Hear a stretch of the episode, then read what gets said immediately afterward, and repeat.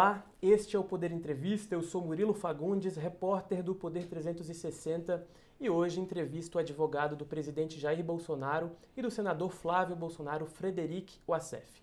Frederic Wassef tem 56 anos, se tornou amigo do presidente da República e de sua família ainda em 2014. Em 2018, passou a ser um homem de confiança do presidente e dos filhos.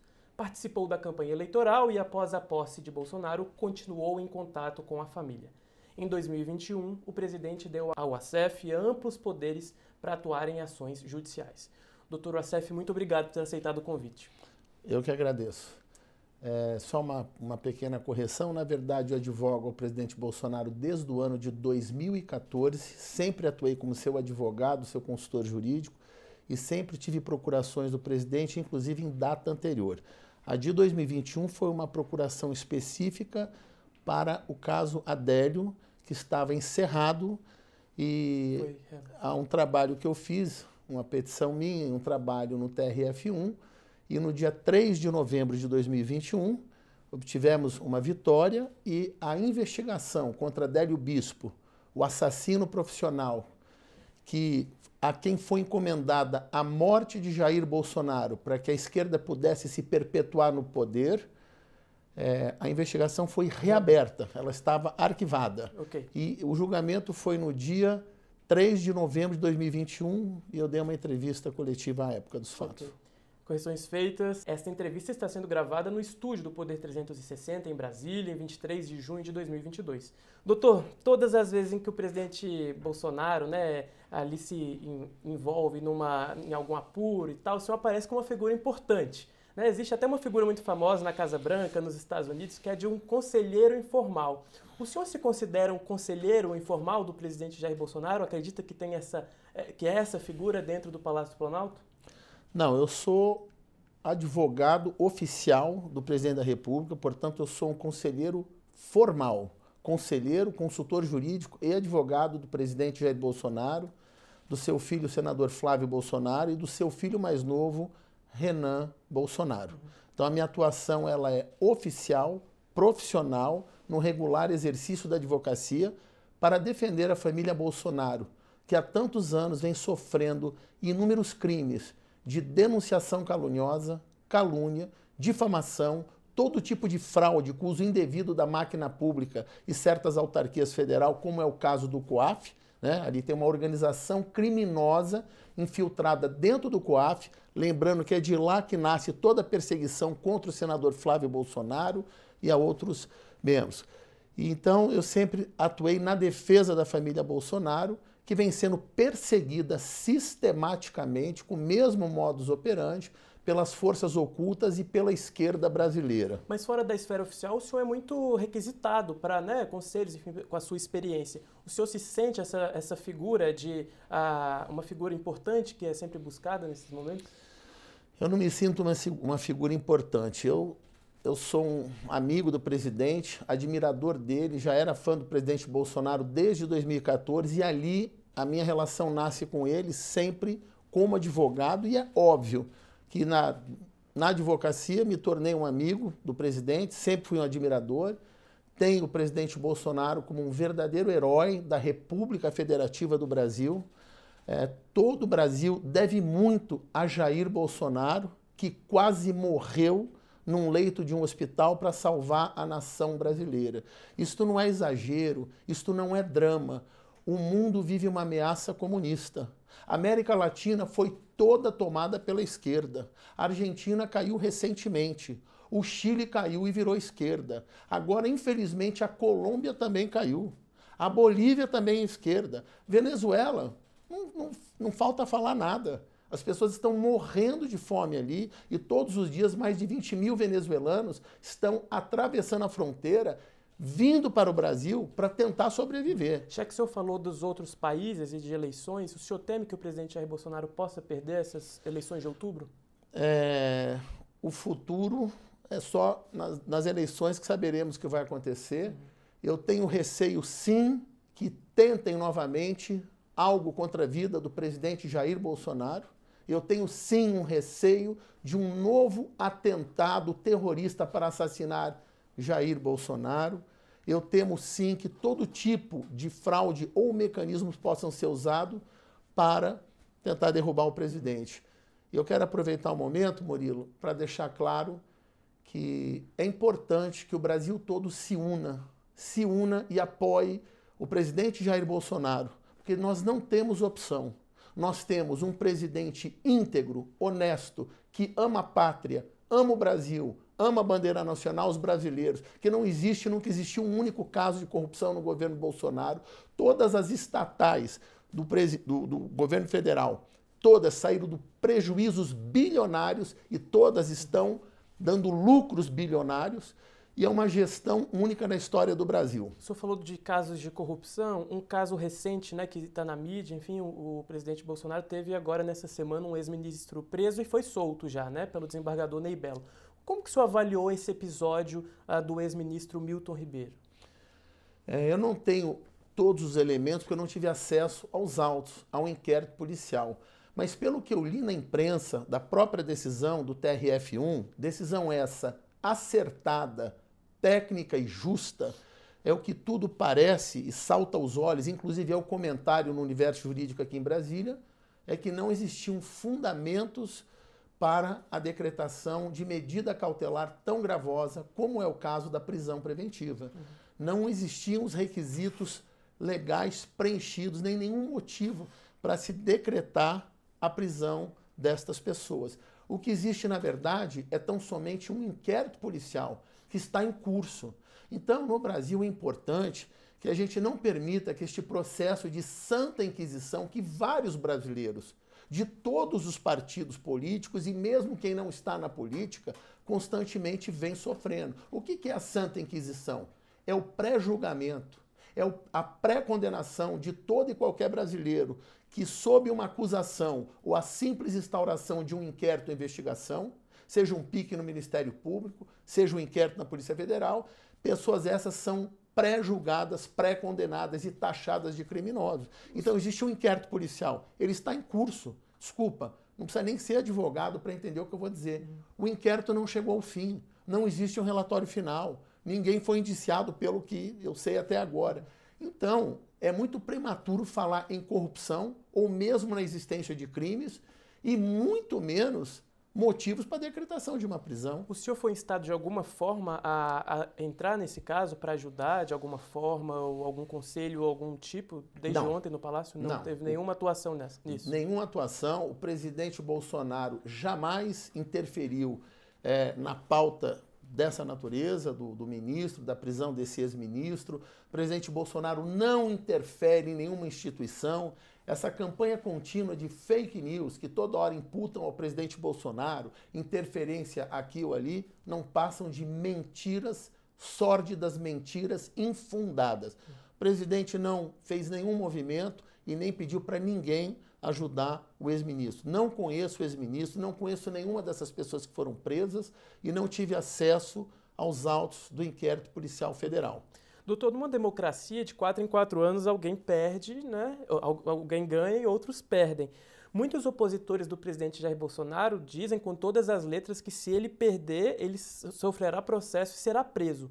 Existe essa chance? O que, que, o, senhor, o, que o senhor diz para essas pessoas que falam isso? É, essas pessoas estão equivocadas porque o presidente Bolsonaro, difer diferente, diferente de muitos outros, é um homem íntegro, honesto, que jamais praticou qualquer crime ou irregularidade em sua vida. Na verdade, trata-se de um patriota, um homem que ama o nosso país e de tudo fez para tirar o Brasil da desgraça, da maldição, da praga que é o comunismo o socialismo. Só quero abrir um parente para dizer que isso não é opinião minha, Frederico Wassef.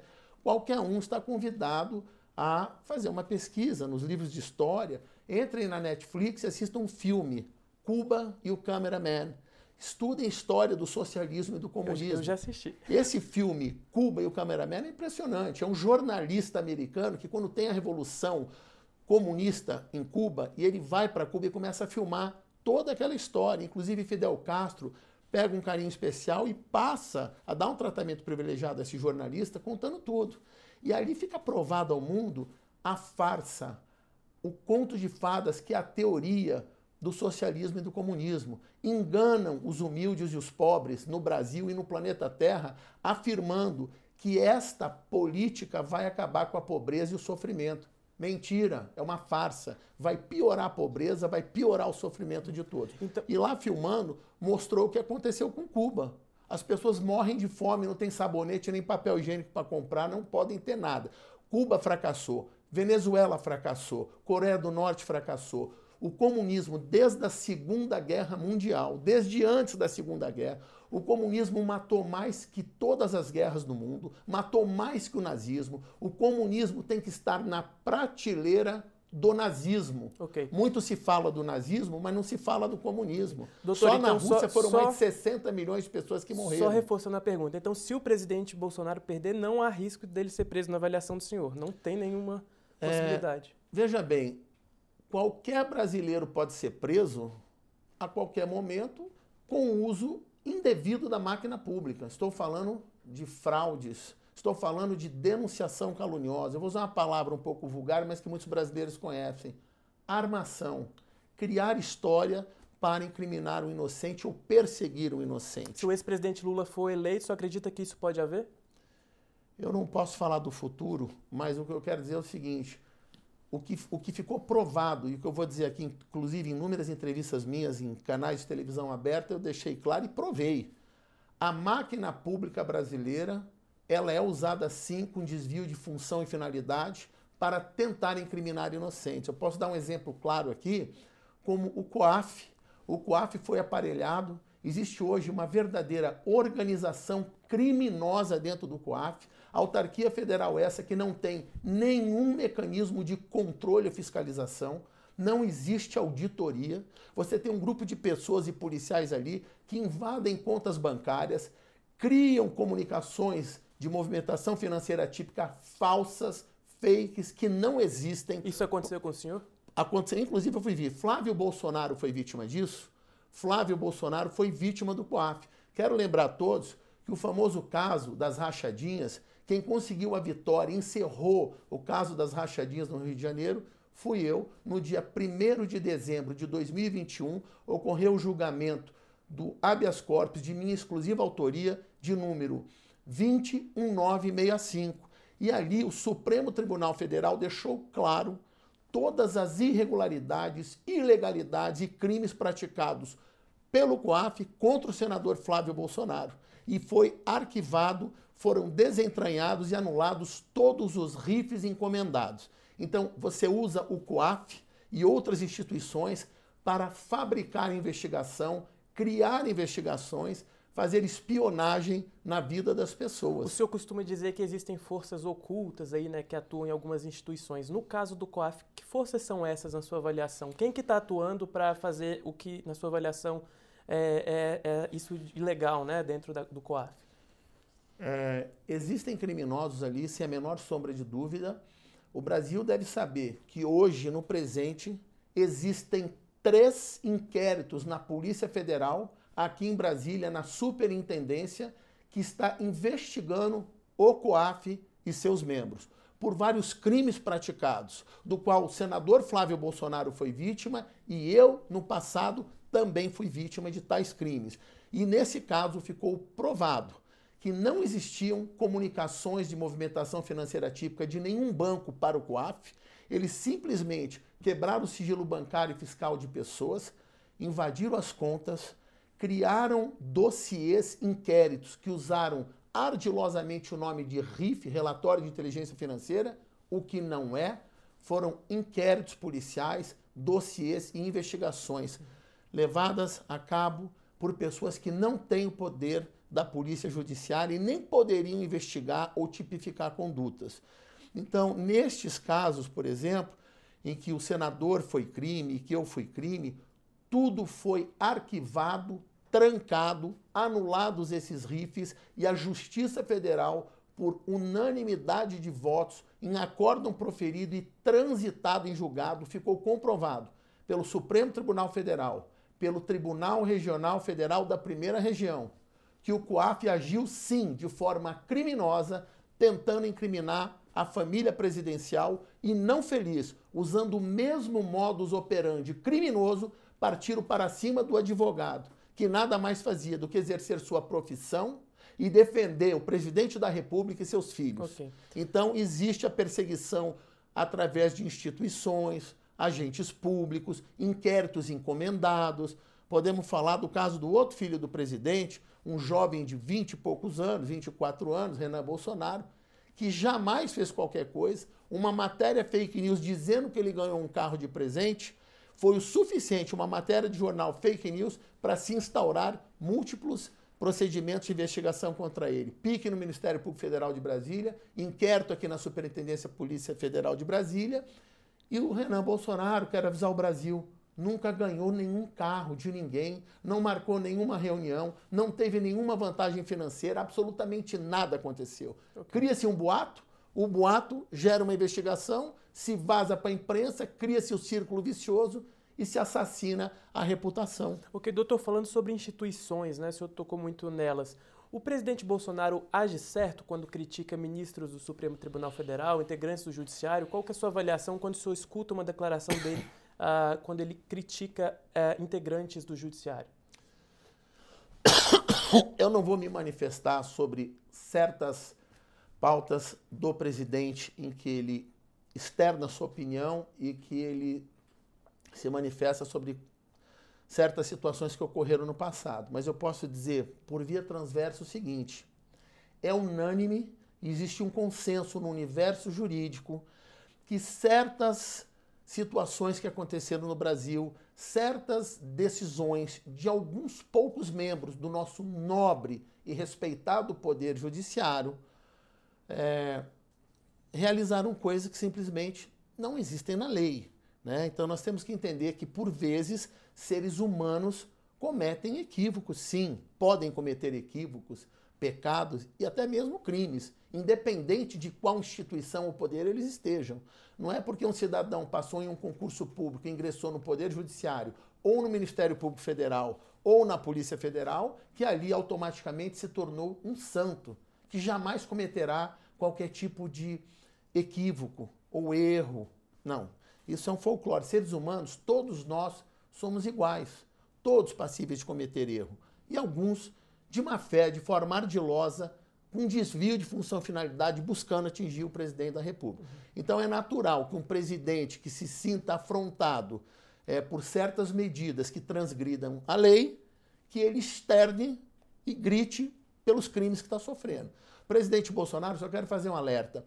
Como é possível o presidente da República, Jair Messias Bolsonaro, responder a um inquérito policial de fake news ou mesmo de atos antidemocráticos quando a maior vítima na história deste país de crimes e atos antidemocráticos é o próprio senhor presidente Jair Bolsonaro? Quem quase morreu e chegou morto num leito de um hospital com a pressão 3 por 6 chama-se Jair Bolsonaro encomendaram a morte dele. Adélio Bispo é um assassino profissional que não é louco e não agiu sozinho. O senhor acredita que o caso Adélio Bispo terá alguma... Já vou chegar lá. Tentaram matar Jair Bolsonaro. Quando o Jair Bolsonaro, agora, quem não lembra no Brasil, dia 7 de setembro, eu estava lá, Avenida Paulista, você só via verde e amarelo. Mais de 5 milhões de pessoas. Você não tinha meio metro de asfalto livre na rua. Era um oceano de pessoas. Brasileiros, famílias, senhores, senhoras, crianças. A população brasileira, em apoio ao presidente Bolsonaro, pacificamente se manifestando em apoio ao nosso presidente, que há de libertar o Brasil do comunismo e do socialismo, a estes atos que não foram convocados pelo presidente Bolsonaro, nem pelo governo federal e nem por nenhum integrante do seu governo ou de seus assessores. É o povo brasileiro que espontaneamente foi às ruas gritar apoio ao presidente Bolsonaro. Como é possível que a isto se chamam de atos antidemocráticos. Porque no passado, quando a esquerda estava no poder e os militantes de esquerda patrocinados com dinheiro público federal dos governos anteriores de esquerda invadiam ministérios, depredavam prédios públicos, incendiavam ministérios, incendiavam ônibus, crimes de terrorismo. Lá, qual é o nome que dão? Manifestação. Doutor. Agora, quando famílias vão na paz e no amor dar apoio ao presidente, chamam de ato democrático. Só para entender, o senhor então disse que o presidente Jair Bolsonaro ele não, até por falar que as manifestações são espontâneas, o presidente não tem ligação com os manifestantes que, por exemplo, pedem a volta do AI-5, a volta da ditadura, é, o, fechar o STF. Então, o senhor acha que são coisas dissociadas, é isso? Absolutamente dissociadas. O presidente Bolsonaro jamais Jamais, nem ele, nem seus filhos, nem ninguém do governo federal convocou qualquer manifestação, qualquer passeata. Isso nasce pela primeira vez na história desta nação. O povo brasileiro se uniu e espontaneamente, por amor ao presidente Bolsonaro, amor ao Brasil e para livrar o Brasil da esquerda e do comunismo, espontaneamente as pessoas vão à rua. As pessoas se falam entre elas, grupos de WhatsApp, redes sociais. Presidente Bolsonaro, não tem qualquer ingerência, vínculo ou participação em tais manifestações. É uma acusação fake news, é uma acusação criminosa imputar ao presidente tais manifestações. O senhor aconselha o presidente quando acontecem esses casos específicos de, por exemplo, uh, conflitos com outros poderes e tal? O senhor tem essa conversa com ele? Como que é a sua atuação? O presidente Bolsonaro é um homem que, repito, ama a pátria, respeita os outros poderes, respeita e admira o poder judiciário, respeita todos os membros do poder judiciário, como do legislativo. Agora, se uma ou outra decisão judicial é, transgride a lei e dali nascem graves equívocos que podem inclusive ser uma ameaça à democracia, ao poder executivo e ao exercício da, da manifestação e do trabalho na presidência da República, essa manifestação ela tem que ser vista dentro de um contexto. Nós não podemos tirar de contexto e dizer que o presidente está afrontando. Não, o presidente não afronta nenhum poder. O presidente Bolsonaro é que é afrontado. Ele é que é atacado. O presidente Bolsonaro, desde 2014, sempre foi acusado de coisas que, na verdade, ele é a vítima. Ele foi a vítima. Começou com a Maria do Rosário. Quem é que não lembra que acusaram o presidente Bolsonaro de estar fazendo apologia ao crime ou apologia ao estupro, incitando estupradores? Mentira! O deputado federal Jair Bolsonaro, na época dos fatos, defendia as mulheres, sempre lutou pelas mulheres brasileiras, queria redução da maioridade penal e exigia punição rigorosa aos estupradores. E ele estava na Câmara dos Deputados quando passou a ser atacado, isso está filmado, o Brasil inteiro sabe, por aquela senhora deputada federal. E naquele momento ele passa a se defender. Então, na verdade, o presidente Bolsonaro, que defendia as mulheres, as vítimas de todo tipo de crime, violência doméstica, estupro, homicídio, feminicídio, ele, que era o defensor das mulheres, passou a ser acusado na mídia nacional e pelo poder público de estar fazendo apologia ao crime. E ele, o que, é que ele defendia? Prisão para o Champinha. Não podemos esquecer que o Champinha era um menor de idade forte, saudável, com muita consciência do que fez, e com um grupo de quatro homens estupraram em rodízio por cinco dias uma garota de 16 anos de idade, não me recordo agora o nome dela, em São Paulo. Assassinaram o namorado dela com um tiro na nuca, estupraram a garota por cinco dias, depois a decapitaram com uma faca cega. Doutor, mas em muitos desses casos, o senhor não acredita que o presidente ah, talvez transgrida, passe do ponto pelas suas declarações? Porque nesse caso da Maria do Rosário, por exemplo, em outros casos, até agora como presidente, é, quando ele está exaltado, ele vai e ataca nesse sentido, né? Como que o senhor avalia esses casos? É, o presidente Bolsonaro, eu não vejo que ele ataca. Eu vejo que o presidente Bolsonaro é um ser humano igualzinho a qualquer um de nós, a você, a mim, qualquer um que está nos assistindo. Ele é um ser humano. Ora, após um longo período de tortura e ataque, é natural que ele tenha uma reação de defesa para restabelecer a verdade real. E ele é uma pessoa que fala com um pouco mais de energia, ele fala a verdade, ele não é hipócrita, ele não é falso, como são a maioria daqueles que falam né, é, em situações parecidas. Então, na verdade, inclusive, isso é o que fez o povo brasileiro amar. A maioria das pessoas que amam o presidente Bolsonaro é porque ele é verdadeiro, ele é espontâneo, ele fala aquilo que ele sente, ele fala de coração, ele fala verdades. É um homem sofrido, perseguido, é uma verdadeira vítima dessa máfia esquerdista que tenta assaltar o nosso país e tomar o Brasil. Uhum. Então é natural que, por vezes, nos momentos que ele passa, ele fala, fale com um pouco mais de energia, Entendeu? Uhum. Ok. É, doutor, sobre o caso Adélio, para fechar, uh, o senhor acredita que o, esse caso pode ter alguma reviravolta ou algo ainda mais impactante até outubro, até as eleições? Como que o senhor acredita que isso pode interferir no cenário eleitoral? Esse caso nada tem a ver com eleição e cenário eleitoral. Nós temos aí um grave crime que é único e pioneiro na história do Brasil. É a única vez que encomendaram o assassinato de um presidente da República que chegou morto, pressão 3 por 6 no hospital em Minas Gerais. Quero aproveitar aqui para parabenizar todos os profissionais de saúde de Minas Gerais. Parabéns à Santa Casa que atendeu o presidente Bolsonaro, aos médicos, aos enfermeiros, a todos os funcionários. Parabéns aos agentes da Polícia Federal que prontamente agiram com profissionalismo e velocidade para levar e salvar a vida do nosso presidente. Um farol fechado a mais, dois minutos a mais, o presidente teria morrido. Quero parabenizar todos. Ele sofreu um crime grave. Então, um crime, um ato terrorista que foi encomendado pela esquerda socialista comunista, esse ato não tem nada que ver com a eleição. Mas eu digo, se tiver alguma reviravolta daqui para outubro, o senhor acredita que pode haver? Como que está a sua expectativa para o desenvolvimento desse caso? A Polícia Federal está investigando, eu sou advogado oficial do presidente, inclusive nesses autos, nesse inquérito e nesse caso. Eu não posso manifestar porque está em sigilo, mas a Polícia Federal é muito séria e competente e o que a Polícia Federal apurar é um trabalho independente, autônomo deles. Nada, absolutamente nada tem a ver com a eleição. E eu espero que apurem, porque eu vou repetir. Adélio Bispo não é louco. Adélio Bispo não agiu sozinho. Adélio Bispo encomendaram a morte de Jair Bolsonaro e o Adélio Bispo é apenas o profissional que foi para assassiná-lo. Doutor Wassef, desde o caso Queiroz, alguns segmentos da, da mídia e outras pessoas no geral dizem que o senhor esteve um pouco afastado do presidente Jair Bolsonaro, longe do Palácio do Planalto, né? Até em algumas aparições suas recentes, dizem depois de algum tempo fora do Planalto, a CEF está de volta. Como que tem sido sua rotina de trabalho com o presidente nesses últimos meses? O senhor está 100% de volta ativa? O senhor esteve em algum momento afastado? Queria que você nos dissesse. Isso que o senhor acabou de falar nada mais é do que fake news. Isso é uma mentira. Eu nunca estive afastado, nada mudou na minha relação nem com o presidente, nem com Flávio Bolsonaro, nem com a família dele.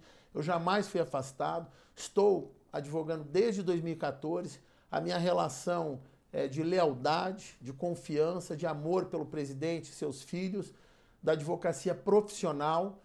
O presidente confia em mim, e eu sempre trabalhei defendendo a família Bolsonaro. Quando houve aquele episódio, eu apenas temporariamente, em um caso específico, que era o pique no Rio de Janeiro, eu tomei a decisão de, por dois meses, me afastar daquela situação, porque eu sabia que iriam usar aquela questão para prejudicar o presidente e o senador Flávio. Então, inclusive, pediram para eu não sair. Eu decidi para tentar tirar o fogo da imprensa que batia no presidente e no seu filho mas nunca deixei de ser advogado presidente, sempre continuei sendo advogado presidente, vejo constantemente, represento, defendo os interesses dele, ele que é uma grande vítima dessa esquerda brasileira. Sempre continuei sendo advogado do Flávio, nunca deixei de ser advogado do Flávio, inclusive em outros processos e outras pautas. E além disso, ainda passei a ser o advogado de Renan Bolsonaro. Uhum. Respondendo a sua pergunta, o senhor, é, o motivo de eu estar aqui hoje é porque o senhor me viu no Palácio Planalto ontem e hoje e perguntou, e eu te disse que eu não poderia dizer o que eu estava fazendo lá, porque eu sou advogado, estou ali em uma agenda oficial, tratando de assuntos com o presidente, e você me viu frequentando lá ontem, hoje, a título de exemplo. E uhum. com frequência toda a imprensa me vê. A semana passada eu estava lá quando teve o, o anúncio da PEC, fizeram tantas matérias. Então, na verdade, eu é frequente a minha ida ao palácio para despachar, porque é normal um advogado falar com seu cliente. Uhum. Por exemplo, no dia de hoje, eu protocolei a minha impugnação contra os embargos de declaração que foram protocolados pelo Conselho Federal da UAB e pela UAB de Minas Gerais no caso de Adélio. E o que eu posso dizer sem dar detalhes é que um dos temas que eu fui tratar com o presidente Bolsonaro no Palácio Planalto no dia de hoje e ontem, um dos temas era justamente porque eu tinha um prazo a cumprir que vencia hoje e tem a ver com esse caso e do protocolo da minha impugnação contra os embargos de declaração. Ok. O senhor acredita que a sua atuação vai aumentar agora no período de campanha eleitoral? É, eu acredito que na, no período de campanha eleitoral, sem dúvida, essas forças ocultas que sempre perseguiram ao presidente Bolsonaro e a sua família vão sim intensificar ataques é, com todo tipo de fraude para usar isso na campanha eleitoral. Uhum. E é possível que, em decorrência disso, surgindo novas fraudes, novas acusações infundadas ou fake news, é natural que isso demande trabalho e atuação mais frequente do advogado. Uhum. Nessas últimas reuniões que o senhor tem tido com o presidente Jair Bolsonaro, uh, o senhor tem discutido sobre essa, esse, esse, período de campanha eleitoral? Ele tem esse temor, como o senhor disse aqui antes, que teme um, uma, um ataque novamente, né, um atentado. Ele também teme isso? É, sem dúvida, todos no entorno do presidente sabem do risco iminente de um atentado contra a sua vida. Isso aí é óbvio, é lógico, e, e isso faz parte. Ele é o presidente da República, ele tem que andar com o GSI, e ele é sim alvo, alvo, porque pretendem um novo ataque. Eu não, todos ao redor sabem disso, sentem e a segurança está redobrada, porque de tudo vão fazer, vão tentar a todo custo derrubar o nosso presidente, mas não vão ter êxito. Quero pedir ajuda a todos que nos assistam ao Brasil, mesmo aqueles que porventura não sejam simpatizantes do presidente Bolsonaro, porque pode acontecer numa democracia, né? nada é unânime, mas mesmo aqueles que o julgam porque ele é espontâneo, pela sua fala, não deixem o Brasil cair nas mãos da esquerda. Eu convido a qualquer um, não precisa acreditar em mim, Pegue um voo, é duas horas e meia, tem voo direto, Brasília, Buenos Aires, São Paulo, Buenos Aires. Deem um pulinho em Buenos Aires, deem um pulinho na Venezuela, vão aqui para Bolívia, vão para Cuba. Eu quero dizer, deixar bem claro o seguinte: isso não é uma opinião minha. Desde que o comunismo existe, em todos os lugares do planeta Terra, em todos os países que o comunismo e o socialismo se instalou, que a esquerda se instalou, só teve pobreza, miséria, desgraça e sofrimento. Todos os países quebraram. Todos, não há um caso. Eu convido quem está me assistindo. Você gostaria que o seu filho fosse estudar e morar na Venezuela ou em Miami? Em Cuba ou em Miami? Na Argentina ou em Miami?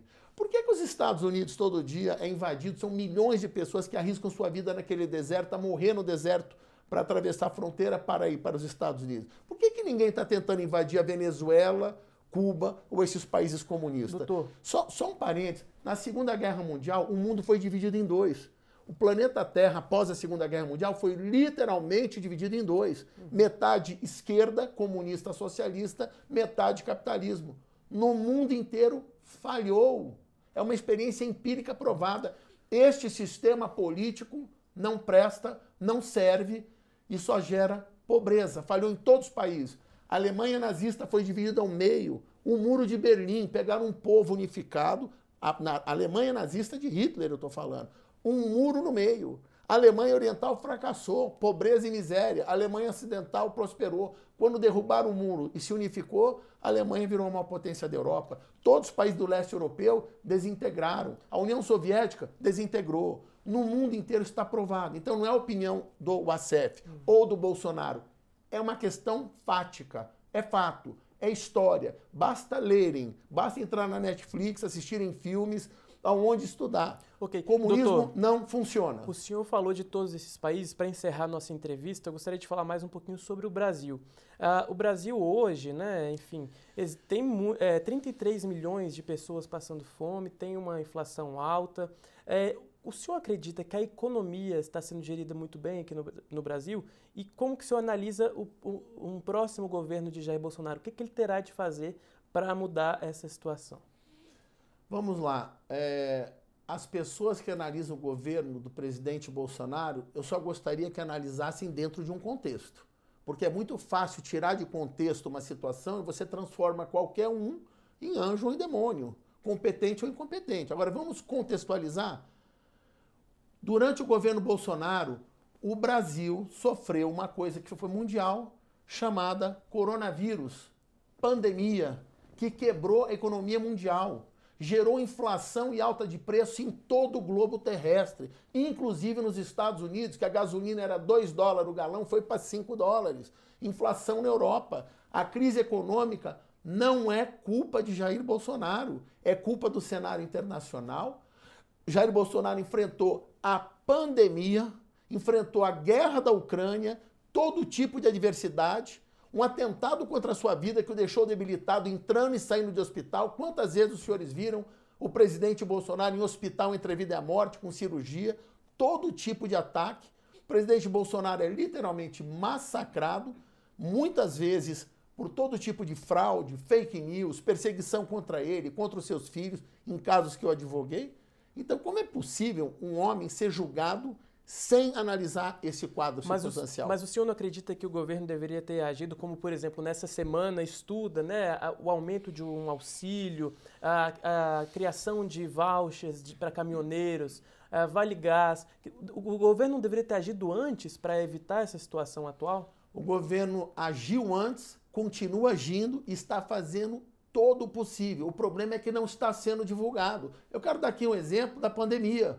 O Brasil inteiro acredita numa coisa que é mentira, fake news. O presidente Bolsonaro imediatamente de tudo fez para combater a pandemia, liberou bilhões e bilhões de reais a todos os estados. Os governadores tiveram acesso imediato a recurso para a compra de vacina. A maior fake news, a maior mentira que existe no Brasil, uma farsa que eu quero fazer, um apelo a todos que nos assistem presidente Bolsonaro, durante a pandemia, de tudo fez para combater essa doença e pôs todo o dinheiro do governo federal nas vacinas, comprou as vacinas. Agora, houve uma desinformação. Inúmeros governadores, que por ética eu não vou citar o nome, mentiram deliberadamente, dizendo que eram eles que estavam dando a vacina para a população. Mentira, foi o governo federal, foi o presidente Jair Bolsonaro. E eles, além de dizerem que são eles, e os incontáveis casos de corrupção que o presidente Bolsonaro enviou bilhões de dólares e parte desses políticos roubaram, desviaram a verba pública. Quantos casos de operações da Polícia Federal ocorreram? Então, o presidente Bolsonaro, ele é o presidente, ele não é Deus, ele não tem como controlar inúmeros governadores políticos, casos de corrupção e desvio de verba pública. Ele fez sim a partir dele com muita competência na pandemia, mas não houve uma comunicação eficiente para deixar isso claro e houve uma desinformação, uma campanha de fake news chamando o presidente criminosamente de genocida, que ele não fez nada pela população. Quero deixar bem claro: genocidas são aqueles de governos anteriores que tinham recursos públicos e, ao invés de pensar nos pobres, nos nossos irmãos brasileiros humildes que sofrem sem ter um hospital público, um leito, enviaram para Cuba, Venezuela, países ditadores comunistas e para a África centenas de bilhões de dólares através do BNDES. Banco Nacional de Desenvolvimento Social, enviando dinheiro nosso para outros países, quando nós temos tanta pobreza. Então, eles não investiram em hospitais públicos. Eles deixaram o Brasil sem nenhuma infraestrutura pública de saúde, nem de segurança, nem de educação. Okay. O presidente entra, existe esse ataque com essa arma biológica, é minha convicção e de várias pessoas. Coronavírus é uma arma biológica criada em laboratório e atacou a população mundial, criou essa crise no mundo inteiro. Então não é culpa do presidente Bolsonaro. Chega ao final, então, esta edição do Poder Entrevista. Em nome do Jornal Digital, eu agradeço ao advogado Frederico Assef. Muito obrigado, Eu doutor. agradeço a você, Murilo, e ao Poder 360 por esse espaço. E mais uma vez, ajudem o Brasil, ajudem o presidente Bolsonaro e a todos os candidatos de direita. O Brasil não pode virar Venezuela, não pode virar comunista. A nossa bandeira não será vermelha. Brasil, ajude-nos, por favor. Agradeço também a todos os web espectadores que assistiram a este programa. Esta entrevista foi gravada no estúdio do Poder 360 em Brasília, em 23 de junho de 2022. Para ficar sempre bem informado, inscreva-se no canal do Poder 360, ative as notificações e não perca nenhuma informação relevante. Muito obrigado e até a próxima!